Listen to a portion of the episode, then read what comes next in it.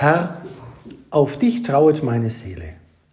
Unter dem Schatten deiner Flügel habe ich Zuflucht, bis das Unglück vorübergehe.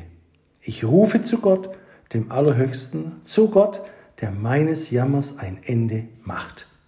Psalm 57, die Verse 1 und 2. Zum Andachtstext.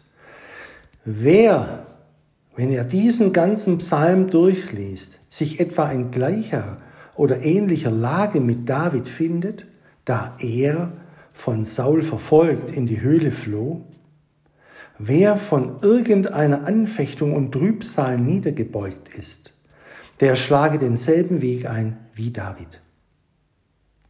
Er fliehe und setze sich unter den Schatten der Flügel des Herrn, da kann er ruhig und sicher warten, bis das Wetter vorübergeht.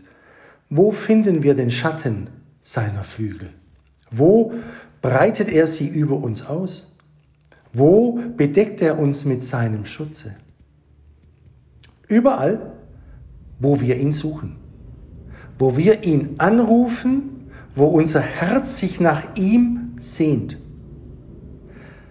Mitten im Glutofen und in der Hitze der Trübsal wird er uns Kühlung und Labung, wenn wir nicht erst anderswohin laufen, sondern ihn gerade da, wo er uns mit Trübsal heimsucht, aufsuchen, in unseren Herzen. Denn da wird er sich gewiss finden lassen. Ich bin bei dir in der Trübsal, sagt er. Er ist uns nie näher, er ist nie leichter zu finden, als wenn er uns durch Leiden heimsucht.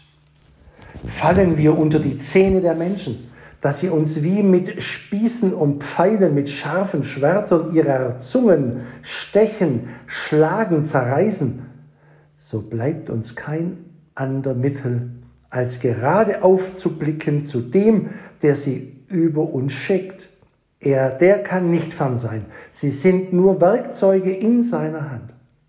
Die Hand muss so nahe als das Werkzeug sein, weil sie es führt und regiert.